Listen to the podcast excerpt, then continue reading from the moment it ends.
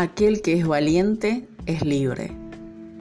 Aristóteles dijo que no se debe ser valiente por necesidad, sino porque en sí mismo es hermoso.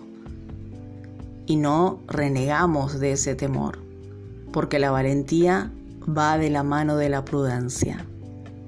Y Yeshua nos dijo, conocerás la verdad y la verdad te hará libre. ¿Qué es la libertad?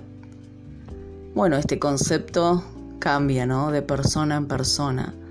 Para muchos la libertad es poder hacer todo lo que se le da la regalada gana, sin tener límite alguno, ¿no? Perdiendo quizás todos los códigos. Otros la libertad es poder complacer cosas materiales con muchos códigos en su familia, con sus amigos, en su trabajo, con sus seres queridos. Depende.